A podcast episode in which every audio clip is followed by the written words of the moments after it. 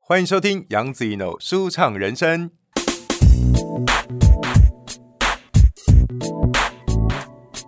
本节目在爱听听抢先首播，赶快来订阅我的频道哦！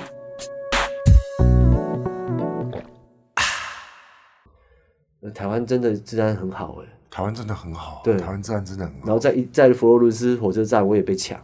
然后我就想说，呃台湾治安真的是很好，对呃，就是反那为什么台湾人的人还一直骂警察？就是因为身在福中不知福，就觉得对嗯像你，你出过很多外景到国外去跑过，就你应该有感受到，其实台湾的警察是，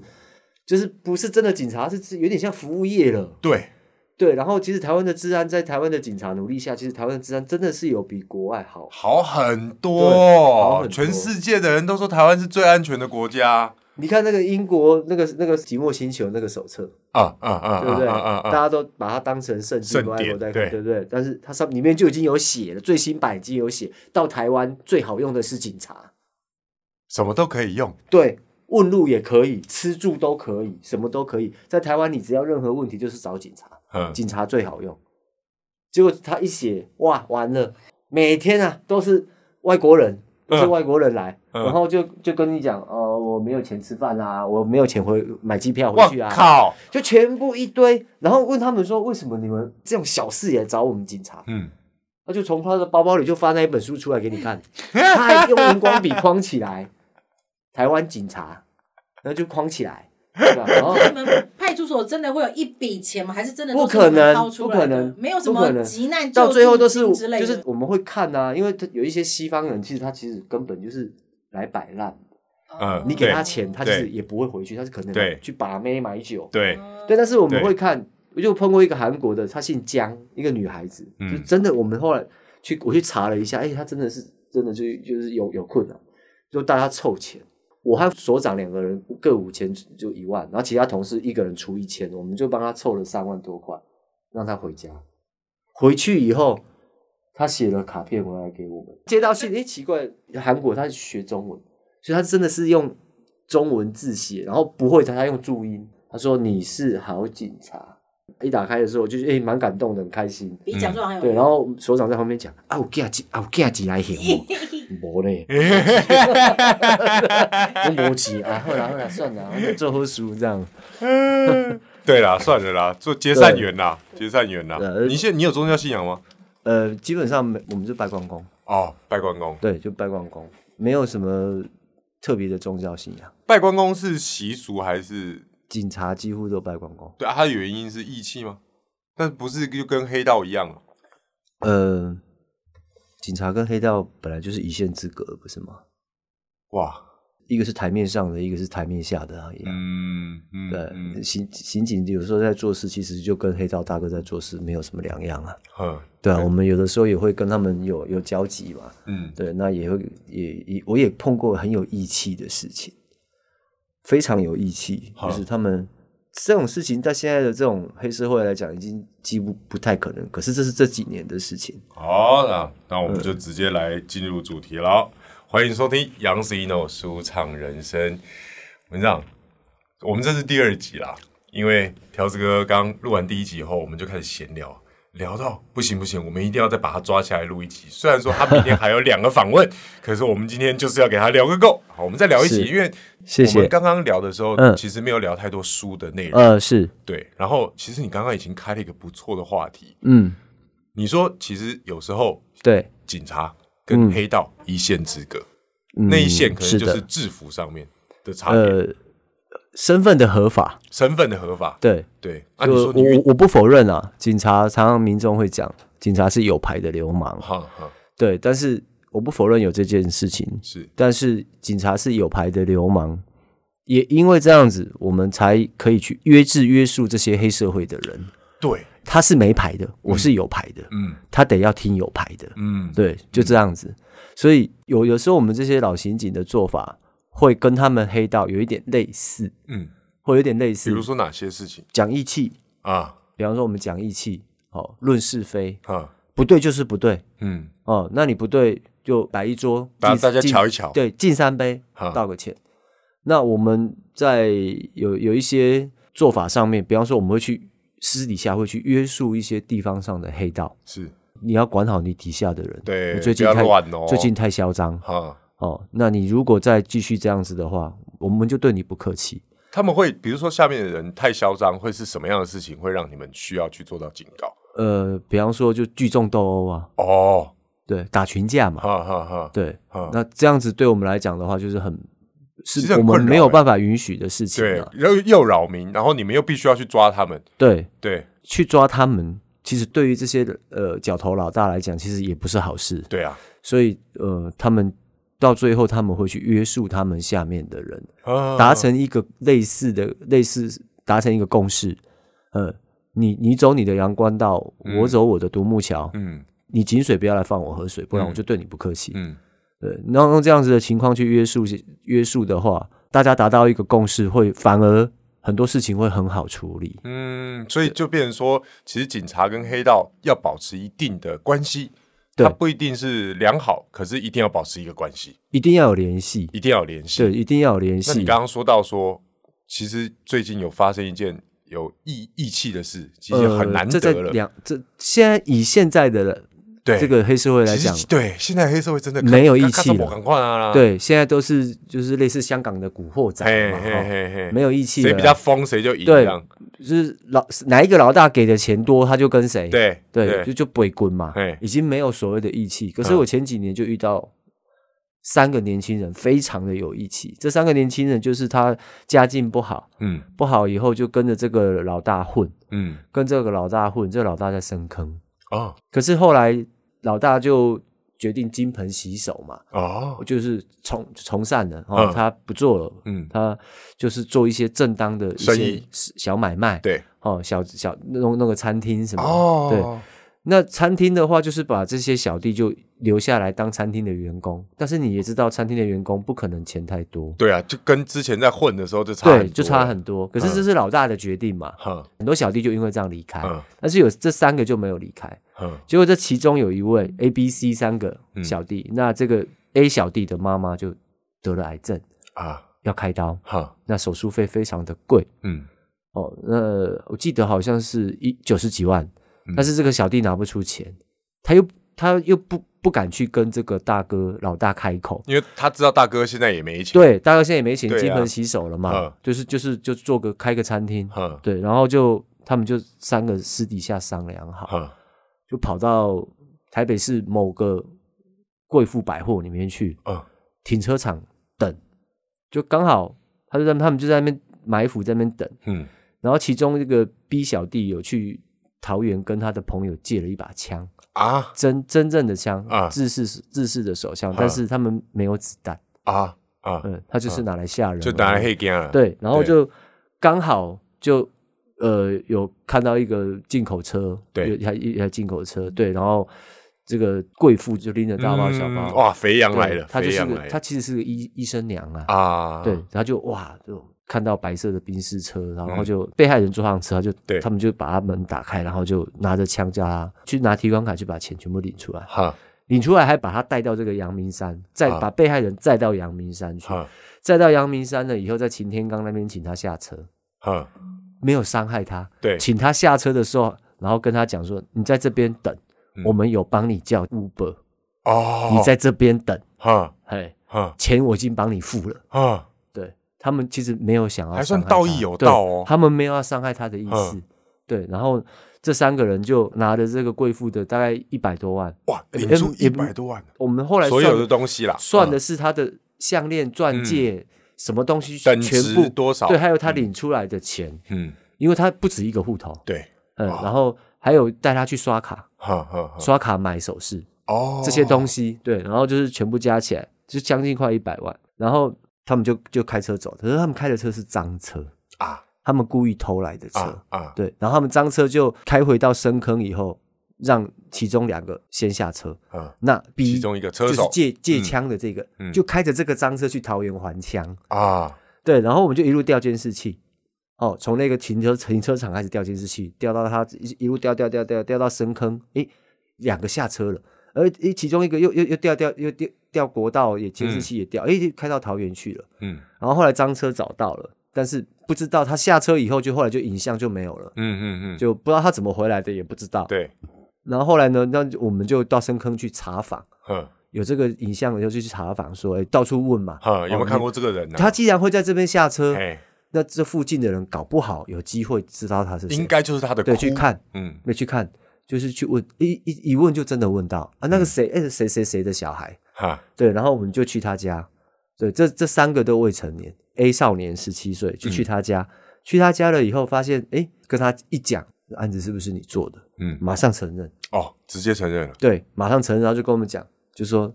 你们可以给我五分钟，嗯我跟我妈妈道别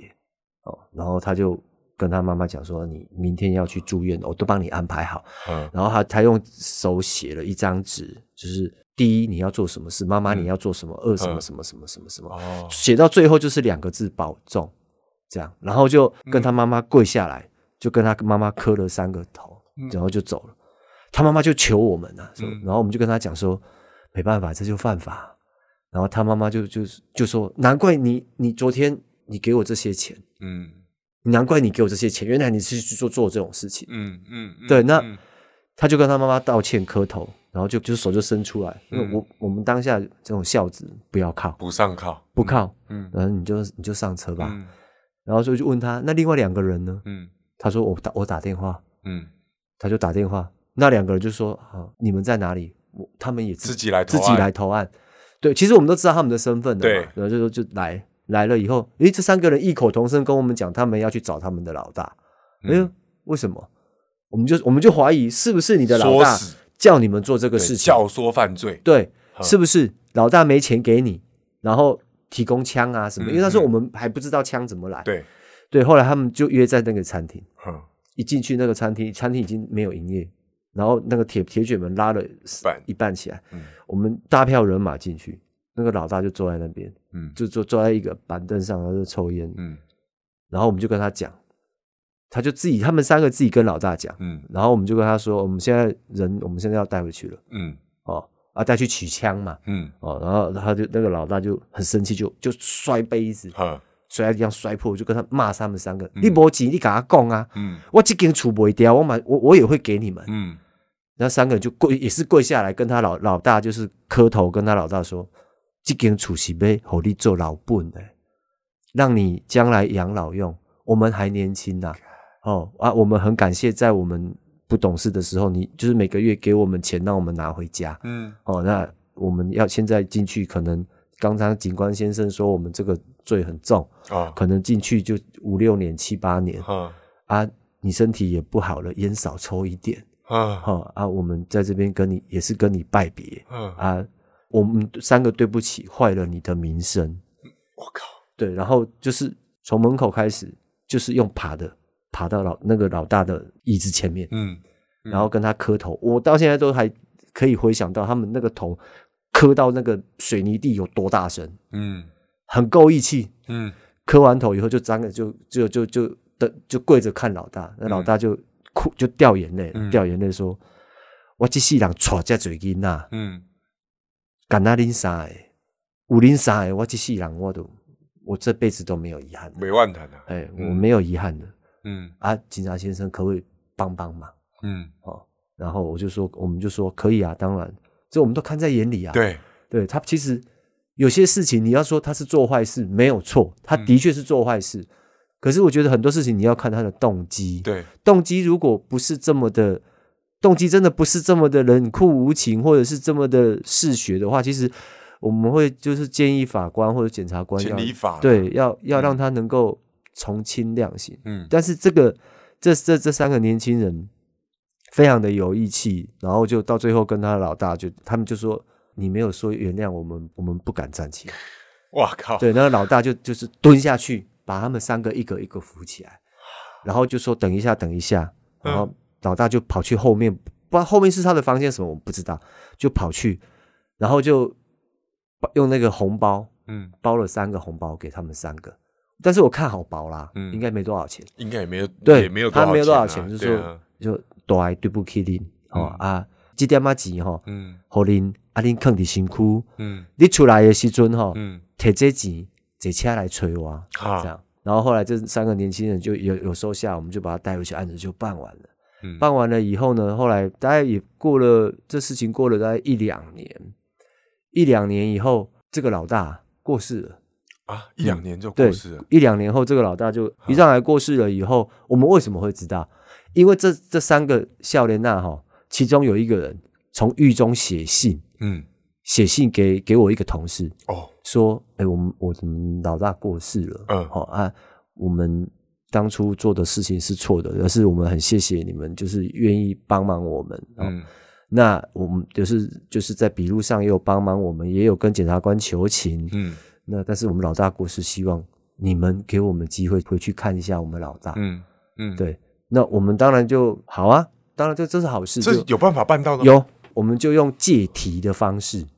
借题，对，就借题就是去监狱里面借题人犯出哦来。哦哦哦哦，对哦对，因为警察有这个权利，，对，我们就是去借题哦，就是比方说哦，他这个案子我们觉得后面还有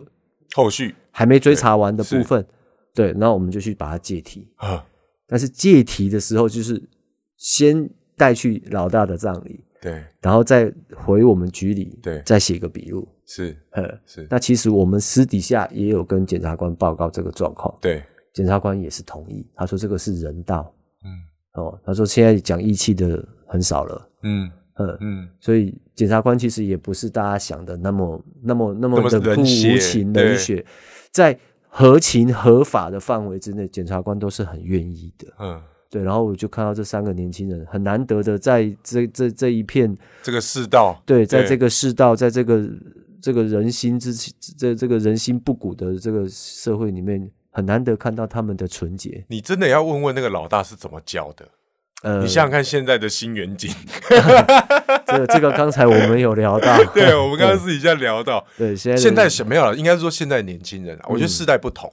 对对，那能够像你说那三个年轻人才十七岁一个时期啦，嗯就是那个妈妈啊生病那个时期，是是其他是两个是十八了。哦，就已经啊，那就是没办法，他刑法就对是对，要完就全是负大责啊就但是大家要，他们三个就是三兄弟嘛，虽然是没有完血全缘没有关血缘系关系，对，对，就是他一句话嘿，其他两个就就挺就一他，起耶，对，然后又又去跟老大道歉，对啊，对，然后把自己的老大当成自己的父母这样子，对，就是我觉得非常难得，就，而且他们没有伤害任何一个人，对，对他他们们其实我我想要做的动机就是救妈对，妈，他们没有伤害任何一个人。我今天抢了人家的钱，我还我还帮他会帮他叫叫车 Uber，怎么可能？对啊，对，还跟他说我钱帮你付了。嗯，他们根本没有想要伤害任何人，他也没有拿他多的钱。对对，对我记印象中好像还差个一两万呢、哦，呃，，对，所以所以就觉得他其实们很难得欸没有没有要伤害别人。嗯当然，当然，当然，我不是鼓励人家去做坏当事然，当然，对，当但然是当我然只是说，呃，有的时候其实我们看到的坏事，它虽然是坏事，但是我们应该要去深究它的底层背后的原因，背后的原因，它为什么会做出这样子的嗯对事情他来、的动机是什么，这很对重要，对，我觉得这个动机才是比较，比应该是拿来量刑或者是呃，我们来判断这件事情的对基准，去去对处处理它的一个基准。对，二十多年来的警察经验，我觉得很多事情不是大家看到的那个样子。嗯，对，我们应该要去分辨所谓真正的善恶，它的界限在哪里，哦，这个很难，这真的很难，不会很难，真的吗？呃就是良心。啊，就是良心，他今天虽然做的是坏事，可是他有良心，嗯，他没有伤害任何人，他没有多拿，对对对对，他就是有良心。嗯，做坏事的，做的有良心的，我觉得这个其实可以被原谅。嗯，对，对，那如果今天你是做好事，可是你却没有良心，哦，这个又奇妙了哦，对，对那这一种的呢，我反而觉得这种的就应该要重罚。做好事可是没有良心是有有很多人，比方说他会跟你讲说，呃呃，像西门町很多嘛，哈他说什么啊，大哥哥帮我买个啊帮我爱心笔买买个爱心笔，啊哈哈，但是其实他都不是啊。那个我们都有取缔过啊，他对其实后面有一个集团在哎对啊操控，对啊对啊，对啊那这种的呢，是不是应该要重罚？他假好像借做好事的对名义他好像在做好事，但是他嗯根本其实就、就是没良心，啊，对，那就是这一种专业才标应该准，重罚吧，对，对不对？或者是他做错了事情死不承认，哈，甚至他假装他我装疯卖傻，我是神经病啊，我怎么样啊？嗯，对，我们就碰过啊，他就是他说他是神经病，他之前都很正常，然后他说他神经病，我们不相信，嗯，嗯，他就说他要给医生鉴定，嗯我们也不同意啊，因为你之前都很正想要常，脱罪嘛，对，然后他就说他上厕所，嗯，当我们的面，他就就是把他自己的尿就捞起来就往嘴上喝，他说你看我都喝我自己的尿了，我是精神有问题，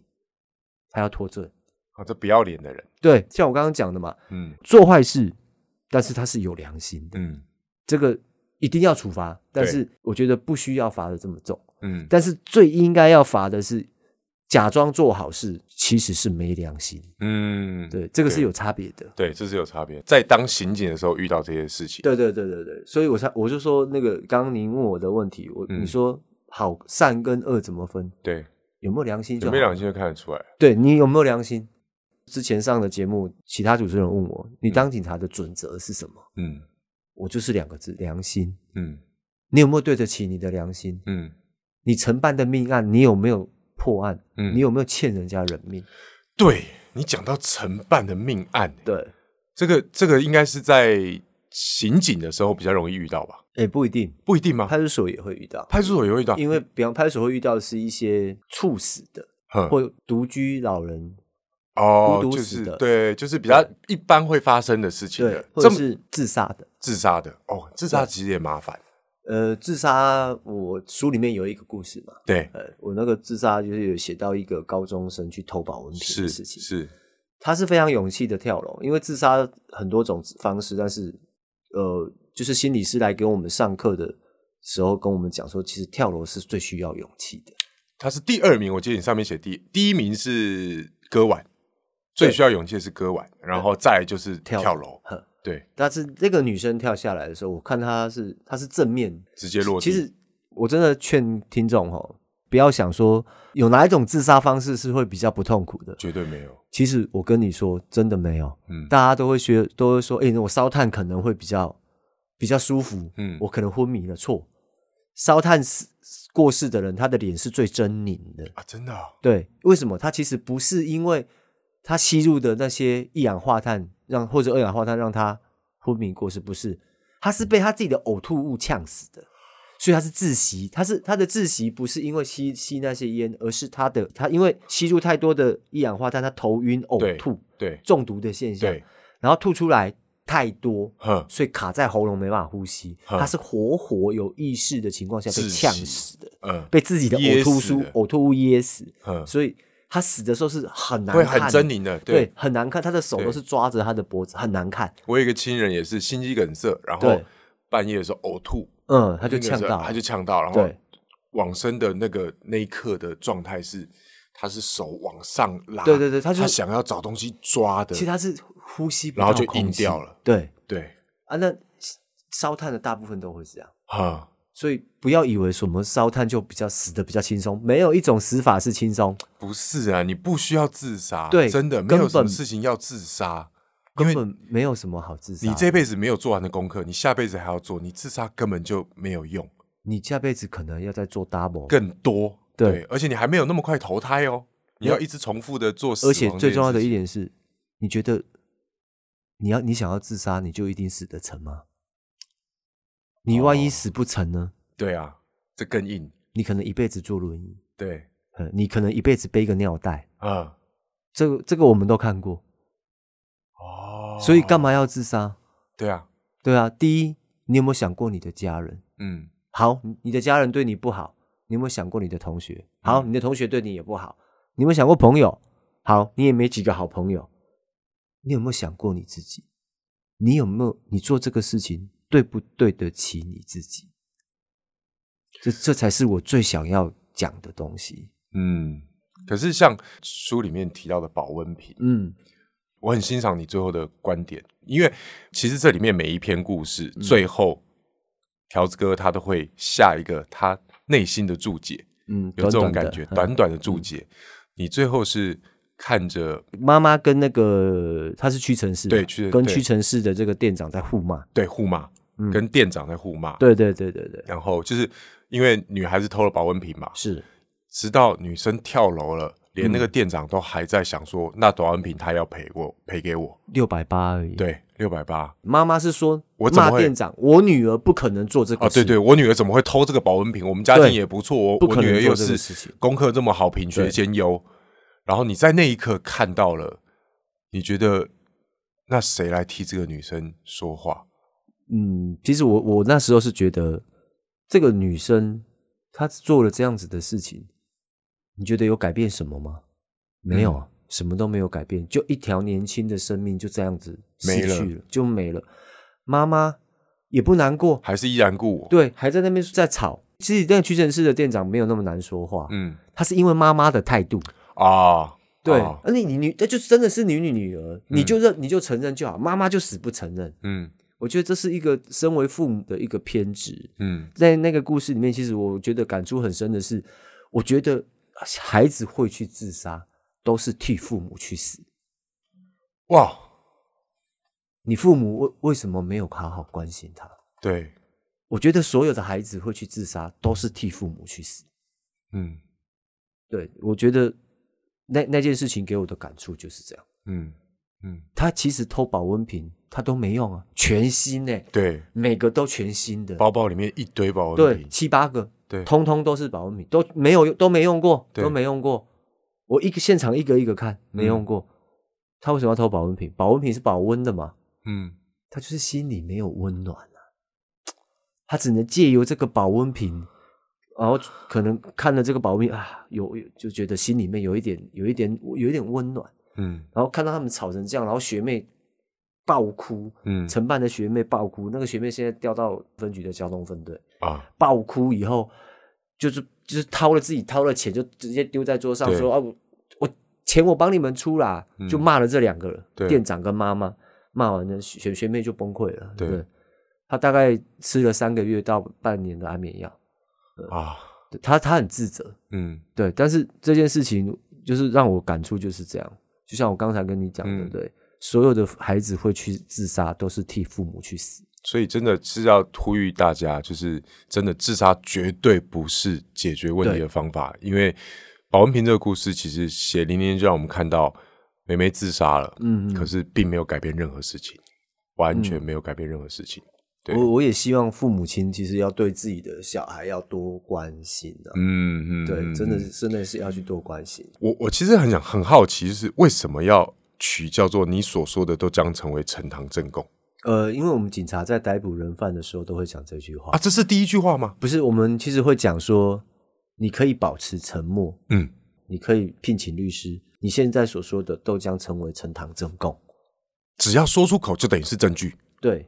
就是告诉他说你现在不可以乱讲话哦。嗯，你只要现在讲出来的话都是证据，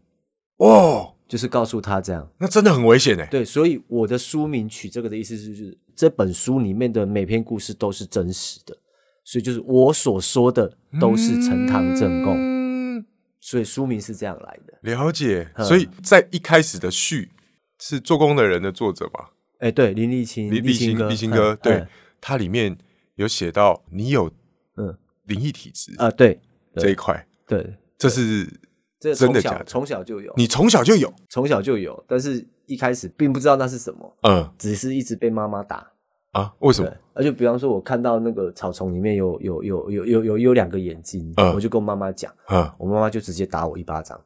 我就打我八我被恭维啊八头啊！然后小孩子不要乱讲话，嗯因为他没看到，啊对，我就觉得很莫名其妙啊，明明就有，嗯对，一直持续到现在都还是这个对体质现在到现在都会啊。就是有必要的时候他们才会出现吗？还是最常看到是熬夜或者感冒，身体不舒服。嗯我熬夜，你我后面有没有？ 呃，没有没有，当然没有。 我要确认一下，对不对？对，但是有的时候，比方说开车在路上，有的时候路边就会我就会看到了，哈，呃，路边就就会有。应该要说这本书啊，从一开始的序就非常精彩，因为三个序都是作家写的，一个是社工，呃，一个对，嗯社工，但社工他其实文笔非常好呃，对，那个家庭，他的书对也不错。哦，他的书也对，所以三个、嗯三位都是作家，呃，是，所以写出来的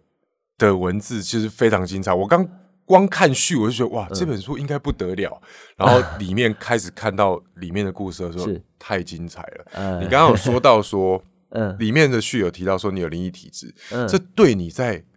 当刑警在办案的时候，有没有助攻？有对有没有助攻？有，啊当然有，当然有真的吗嗯，当然有什么样的事件？呃，我我们刚闲聊的时候，我有说嘛，我嗯这辈子当警察，承办过二十七件命案，对，二十七件命案我都有破案，我都有还被害人没有欠他们人命，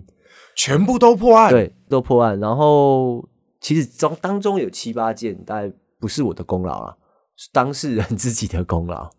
死者的功对劳。他自己透过其他的方式，嗯嗯对，可能就是有时候我们办案的时候，有时候会有一个盲点，嗯这个盲点我就是没办法突破。嗯，比如说找不到凶器，找不到凶刀，对或者找不到证据，对，对我明知道这是他做的，嗯但是我就是没证据对，哦，那这个就是盲点。嗯那当都是当这当事人自己就会出来讲。有什么样的故事可以跟我们分享吗？呃，可以说的。离现在比较近的，好，我记得那时候我是办一个买啊毒品，啊买毒品以后黑吃黑，黑吃黑，然后他把他杀了以后还放火烧他家，我靠，嘿，他们是大宗的买卖毒品还是小的就贩卖？小的而已。哈，小的，他们其实是认识的人啊啊对，但是因为他上次跟他拿拿药，嗯钱用欠的，再上上次又欠，哈，所以他就欠了两三万的。，对，欠然了后不他少。对方觉得他没信用，然后嗯两两个人吵起来，吵起来以后就对方就失手把他杀了嘛。买毒品的把卖毒品的杀对掉，所以卖毒品的说你就欠钱啊，我不要卖你嗯嗯嗯嗯了。嗯可能讲话就稍微尖对，酸他刻薄一们点。就就吵起来，然后后来就把放火烧，但是没有烧的很厉害啦。嗯对，然后后来我们就现场看看看，然后所有的东西啦，手机当然是很重要嘛，你通联记录什么，嗯带回去办公室以后，我们就调通联记录，看他案发前他要打电话给谁，谁打给他啦什么，我们做了很多的侦查作为，但是没有办法突破，没有办法突破说知道案发前有两个人去找他，但是不知道这两个人的身份。哦，因为吸毒的人，他们的电话号码不会用他们自己的名字，他怕警察会监听，哦，他们都可能用游民啊或者是外劳的名字去买，我哦们俗称王八卡。好好好好好，对，所以他们我们查出来都不知道他的身份，真实嗯身份不知道。一你这个吸毒的一查出来，哇，一看就知道是泰国人啊还是哪里的。哈哈哈。那后来我就在办公室熬夜熬到两三点，我嗯百思不解，我总觉得哪里有不对劲。嗯我有疏忽的地方，嗯对我就在想，就后面的政务室就政务室没开灯嗯哦，啊，那办公室也也其实也就我都桌灯而已了啦，嗯，对，那大家都已经去应酬了，去应酬，下班了，下班了。那后面的政务室就先是箱子的这声音在动，它纸箱，因为我们那纸箱都是相邻摆着嘛，对哦对，对，就是一个一而个且一个那按纸键箱的，上面还有盖子，哈，对，还有一个纸盖子，哈，就是类似像 A4 的纸，有没有？它嗯一箱，然后上面还有一个盖子，嗯嗯嗯，那就那种 IKEA 都买得到那对，种就纸是一箱个案子，我们政务放一个箱子。啊，我是先听到纸箱那个盖子掉到地上，掉到地上。我哎，回那个盖子你没有特别去拨它，对啊它对不可对，能掉对的，我就觉得哎，啪一声，我就回头看，因为政务室没开灯嘛。对，哦，然后但是门没关，我就看到哎，地上有那个纸箱的盖子。啊我心里面觉得奇怪，这个东西是谁拨掉的？没人啊，办公室只有我一个。嗯对，我就走进去看，走进去看的时候，我开灯的那一刹那，箱子里掉出一只手机。哇靠，他就直接从箱子里，我在我的眼前眼睁睁的。可是箱子很深呢，它其实不深啊，它东西其实哦，真的摆蛮很多哦，嗯，但是它还是有一个距离，嗯，对然后但是它就是整个滑下来，啊，滑在我眼前，滑下来掉到地上，啪，而我就看一啪它就亮了，对，它灯是亮了，哈，亮了我看啊摔坏了，因为没有任何的字啊图对片都没有，对就是对，一个就荧白白对，就色亮色荧的光，，对嗯，黄色，黄色，啊黄色是黄色，荧光对。然后它就掉下来，嗯，我就拿起来看，这我在看后面，哎，我因为我们都有标标示，这个对是这个是什么东西，这是对什么？哎，这是被害人的手机。嗯，然后我就觉得，哎，为什么这手机会亮？啊，我当下之前的经验就想说，啊，这只手机有问题，会不会我忽略的点就是在这只手机？。嗯对，然后我就去，我就去用这只手机，其实每一只手机都有一个一组序号，嗯，叫 IMEI，你们可能不知道，就是完全不知道这是对什么东西 IMEI，就是像每只手机都有一个自己的身啊份证，啊啊，对对对，这个知道对，，嗯然后我就用他的这个身份证去追查，看这只手机还有没有别的门号使用过，哦，对，然后后来就查到，诶，有使用过一个号码，而这个号码只有打一通电话。诶，看这用户登记名字是正常，对，我就去他家找他，嗯他也在家。我一按店里门一开，我说警察，嗯他说我知道你来找我干嘛，那一天的情形我讲给你听，我我其实纠结心里很久，我到底要不要要不要出来指证谁是谁做了这个事？哦哦哦对，他是两那天去的两个人当中的一个，嗯他也有吸毒，嗯，对，然后他就一直纠结要不要出来，对，所以他在一直纠结的时候，他良心不安的时候，我们我们上门了，他就直接讲，嗯然后哎讲了，我就赶快带回来啦，指证笔录都给他做了、啊，嗯相片也给他指认了、啊，我们就赶快又去继续抓真正的凶手了嘛。然后我就在那边收东西，收收收，然后队长就跟我讲说：“哎，你是怎么会找到这个找人到这个人？”对，我就说：“哦，没有啊，就是那个他的手机掉下来啊。”嗯啊，队长就说哪一只手机啊？我就带他去政务室那边啊，整个政务箱拿下来，我说就这只手机啊，拿给队长看。然后队长就看了一下，我我就不理他，我就要准备要走出去了。嗯他就说：“哎、等一下，你回来，你回来，你回来。”我就回，我就说怎样？他说：“你你警察做哈久啊，你北才加我讲。”我说：“我我没有讲，我没有讲谎话。嗯他说：“这手机没电啊。”我说：“怎么没电？明明就有亮啊！”我就拿过来，我就按电源键，i 七啊，我就拿来，我就按，诶，真的耶不会亮。按、按、那天到底为晚上为什么会亮？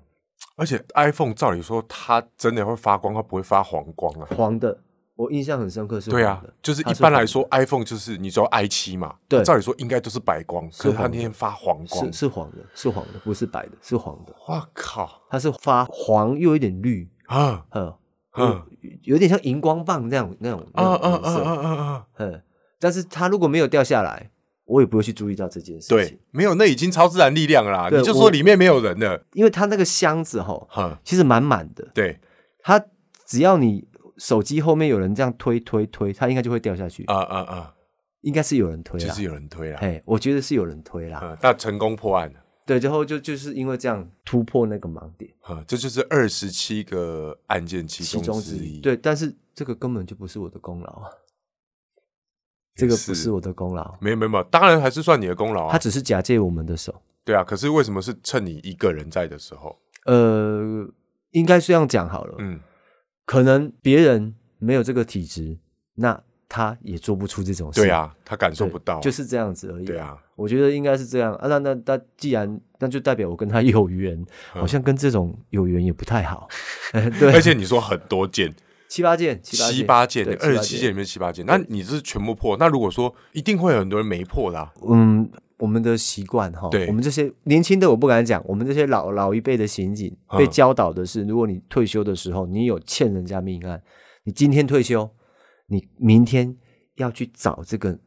你没有帮他破案的这个被害人，嗯灵骨塔或者是坟墓，你要去跟他烧香，跟他道歉，嗯，对不起，我已经已经卸下警察这个职务了，哦，对啊，我没有帮你破案，嗯我现就是之后我可能没有这个能力了。嗯，我跟你道歉。老警察都会做这哦种，事，这算是一个不成文的习俗，对，跟算我传嗯们的传统潜规则，统，对，会去跟他道歉，对哼不起，我们错了，这样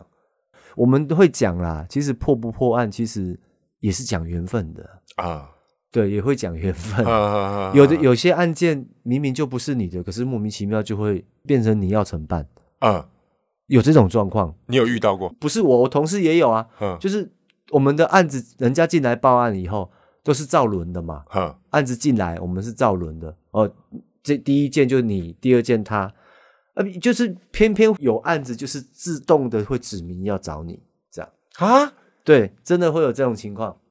真的碰过很多次这种情况，是是，啊同事也是有刑事案件，对然后也是有有人往对生的，对，他就是要找你，哼，他就是是什么样要的找状你况？比方说就是有一个越南籍的外劳，其实外籍移工越南的很凶，我看过在桃园火车站那个对械斗的，对他们动不动都都是动刀动西动、哎就动怕刀的哦，欸我对很凶哦，，对，他就被砍死了嘛，嗯砍到脖子动脉这边。哇靠，对，然后一哄而散。那报案人他是路过看到，看到他就打一一零报案。嗯然后报了案以后，警察还没来，嗯，结果我们那个同事刚好下班从那边过，啊，呃，警察的职业病一过，看到、呃、他就会下来看，对，那、下来看他就啊人被杀死了，赶快赶快，他就叫一一九嘛。嗯哦那后来执勤的警察来了，他执勤的警察来了以后，那我们那同事说，哎哎，那就交给你们了，我我下班我就先回去了。哼，哦，结果他回到家要洗澡，裤子一脱，诶，奇怪，口袋怎么有一个东西？嗯，对，他就掏出来看居留证，那个越南移工的居留证在他口在袋，他口袋。他跟我们讲的时候，我就问他：啊，你当下是有翻吗？哎呀，他说有啦，我有翻，我有翻他有没有证件，可是我没有拿他的居留证啊。因为如果拿出来也是证据，不会随便放口对，袋、我说啊。哎啊，你怎么会在你口袋？我我我也不晓得，或许我真的有放进去吧，嗯，我自己真的不清没楚有印。象。对嗯所以他就发现了那个居留证在他的口袋，他赶快又又从家里澡也没洗，又又又冲回来我们所谓的公司，嗯又冲回来就是要拿居留证，嗯然后我们就大家就在笑啦，嗯人家找你了嘛，啊，你办了吧？呃，队长也是也是内行人啦，嗯老嗯刑嗯警了，啊，人都催你啊，证件拢交给你啊，嗯你就自己处理吧。这就是很明显的，这个人找他，啊，像这种案子都破很快，哦，对，这样很容易破案。对，这种案子破很快，有碰过上身的，啊，对我书里也有写到这个，嗯，那个人其实是位高权重，哦，对，他是国安局里面一个很官位很高的，嗯嗯，对，但是他就是在他家被被烧死，但是不寻常的是，在他的喉咙有验出来，他身体有验出来，他有吸毒，吸海洛因，他是海洛因吸食过量致死，是，对，他怎么死因是海洛对，因吸食过怎量么致可死？嗯能有海洛因呢？哼，是国安局的，然后身世清白，家人都是很 OK 的，怎么可能会验出来这个东西？。对，后来我们就是调监视器啊，怎么样，怎么蛛丝马迹，后来找到了嫌疑人。嗯，这嫌疑人哇，那个他是梁山特勤队的，特勤队的，梁山，嗯屏东梁山，哼，当过兵的人都知道，梁山有一群鬼，这群鬼就是梁山特勤队，哼，非常厉害的一个特种部队，嗯，不怕打，不怕你，你要他站着不给他椅子坐，你不让他喝水，他都无所谓。比霹雳小组还要厉害。这个特勤队的话，我都这样讲了，他们不是人是鬼，哼，呃，体力非常好，，对一一副随便你们啊，然后怎么严刑拷打他也不会讲怎么样我都无所谓，对，对，后来他就是被这个国安局的当事人附身。我在场旁边看，因为他一开始的时候是突然之间趴在桌子上，然后又突然之间往后仰，以后然后开始翻了白眼，以后就开始讲话声音就不对了，跟他不一样。不是原本他讲话的那个对人，而且他是开始自己捏哦，他是先捏他自己的嗯脸，哼然后就开始捏手、捏大腿，哼，然后就开始打，就是捶自打己的自己脸，打打，一直打，一直打，打自嗯己，然后还会去撞墙，哼，他还会就是跑去撞墙，我们就赶快要把他绑起来哎、。他自己是特勤队，他攻击力很强，对他我们就揍自己应该超痛。因为那时候有上手铐、上脚镣，可是他就是用跳的啊，撞桌子啊，反正他你想得到的，他通通通通来。嗯，然后我们就赶快要保护他的安全啊，然后赶快把、要把他那个，然后后来就是大家怎么办呢？当然是叫医生、叫救护车，赶快把他送去医院。他是不是是不是癫痫还是对对什对，么？那时候我们什的么怀疑镜，头，嗯对嘿，送到医院去。但是那时候是健康路的空军医院，哦哦哦，送到那边去急诊。那医生也是就就就说，哎、他是不是有吸毒的前科？哦，那我们就说啊，他虽然有吸毒的前科，可是他这个样子不像毒瘾的发作，嗯毒瘾发作不会这样。对，哼、后来就就医生说也没办法，就给他先打了镇静剂，让他在急诊室病床上休息。嗯，那就我们大家就是在那边七上八下，我们在那边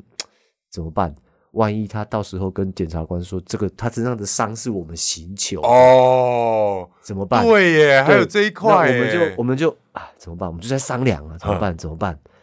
而且在商量当中，他就醒了，哼醒了以后就就就跟我们讲了，达琳娜拍谁？我也是在结婚嘛，嗯这样。通常我们的直觉，嫌犯跟我们开口要烟抽，就是有话说。哦，哎那我们就说哦好好好好好，来来来，手铐脚镣还是上，然后嗯就就就把他扶起来，然后嗯带他到急诊室的外面停车场抽烟。哼，他们一出去，我学弟就拉我那个衣服然后脚，哎、学长，你你垮节，我一看看啊哪，哇，他床上，他那个病床上，就是那个流汗，流汗流到汗都湿的那样，就是一个湿透了对，刚好一个人形，啊啊啊啊对，一个人形，但是很不寻常的是，他那个汗的颜色不是透明的哦，哎、他那个白色的床单上面的汗渍是铁灰色的。哦都是的，，哎对，所哎以学弟才会拉我说：“欸、学长，你看一下。嗯，”然后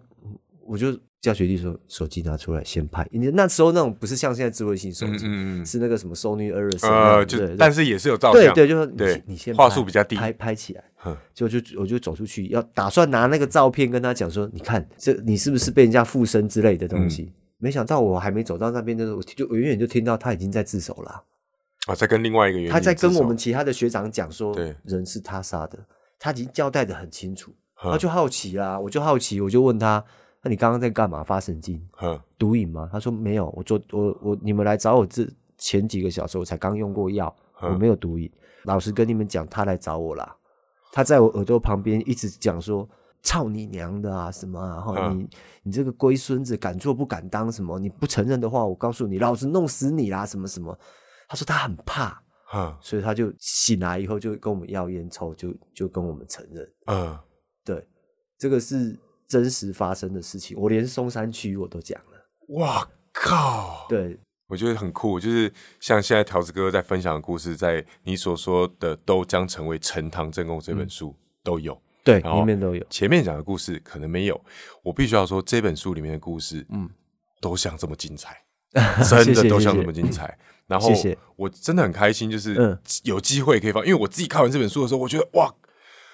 我太兴奋了，我能跟你见面真的太兴奋了，我觉不得敢嗯不 敢，这本书写的真的太好了。如果大家听到这个节目、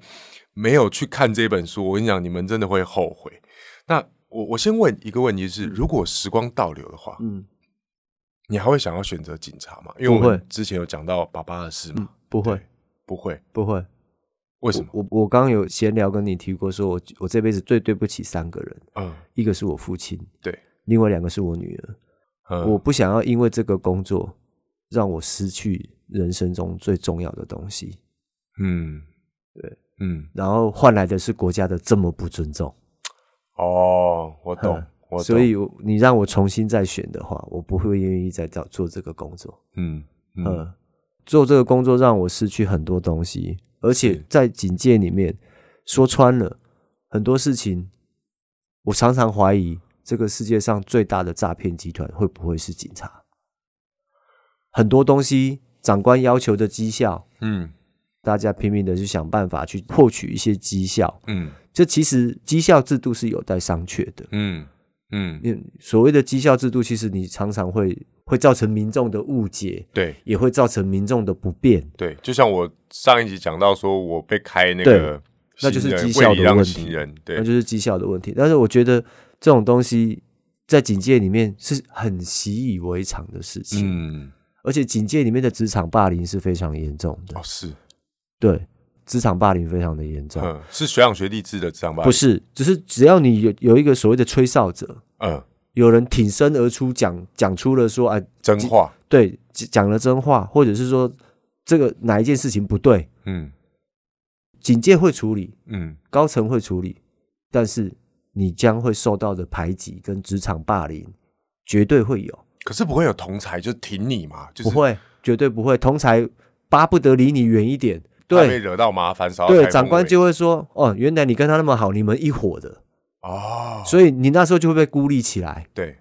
那就你这样的情况之下，就没人敢说真话。你有被孤立过吗？有你这么对啊，你这么爱讲真话，有。”有啊，我被同事霸凌，职场霸凌，长官把我的班一天十二小时都让我去罚站，站超商、站路口、站银行都是站。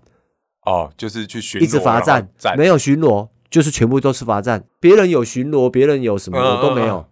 巡逻你还可以逛街啊，对，我没有，你我我我也没值班，我上班就是不是站这个路口班，就去站银行门口，去站超商门口，莫名其妙的都都都是站班，嗯，站好站满站三个月，我真的被弄，对，然后嗯我气不过了，我就诶，刚好 PD 小组招考，我嗯就去了。哈，对，是因为这样，所以我要讲的是，警戒到现在哦，嗯都还不容许有吹哨者的存在，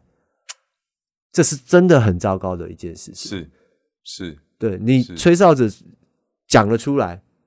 同事都离你远远的，哈，因为长官会说：“哦，原来你跟他很好，你们是一伙的”，就被贴标签了，嗯所以没有人敢讲真话。嗯对，大家就是啊，受了委屈啊，也是为了五斗米嘛，就算了。嗯所以一些不公不义的事情就没有人敢讲。嗯我觉得这个目前的警戒还是保留有这种文化，让我非常的失望。嗯，对我觉得，但也是因为这个关系，所以催生了这本书。，对对对你所说的都将成为呈堂证供。，是，就最后我想要问条子哥一个问题：嗯，对你而言，你觉得警察的意义是什么？警察对我而言的意义是什么？嗯嗯嗯，呃，对我来说，警察这个工作就是可以帮忙别人。哼，你帮助他人，或者是你做了什么好事，你其实不需要得到什么回报。嗯像我在警戒当中，我帮人家破了案啦、或者对是帮人家呃命案有侦破，还人家人命。但是其实我最开心的是家属跟我们说的一声谢谢，这样就够了。当他握着你的手跟你说声谢谢的时候，我觉得那才是身为一个警察最大的骄傲。无私的付出。但是最大的是你会很感动，对当你对看到他这么真诚的眼神，对，握着你的手，告诉你说谢谢，就这么两个简短的字，嗯，你会觉得，哎、我我是个有用的人。对你来说，可能只是你处理这么多案子里面的其中一个案。，对，可是对他而言，可能是他这辈子生命中的救赎。对他只可能这辈子他只会遇过一次，对，所以我觉得当警察最开心的事情，最有意义的就是能够用这个职务来帮助人家，嗯，会让自己觉得我是个有用的人。我也要谢谢你。好，谢谢条子哥，哇，不会我真的不很会希望谢谢未来还可以再多访你，我真的太喜欢你了。没有没有呃然后谢谢啦你不也嫌也弃希望所有听到我们这一集节目的听众朋友，你们真的可以去。我跟你讲，这本书已经现在几刷了，已经超过十五刷了。已经已经超过十五刷，但我们就不讲一刷几本哈、啊反对正就是卖的非常好。如果你没有看哦，就跟你没有看过《鬼灭》一样，好、你会没有 朋友，好吗？ 好，好，谢谢条子哥，谢谢大家谢谢今天谢谢收听我们央视一诺舒畅人生，下谢次谢见喽，拜拜。谢谢，拜拜。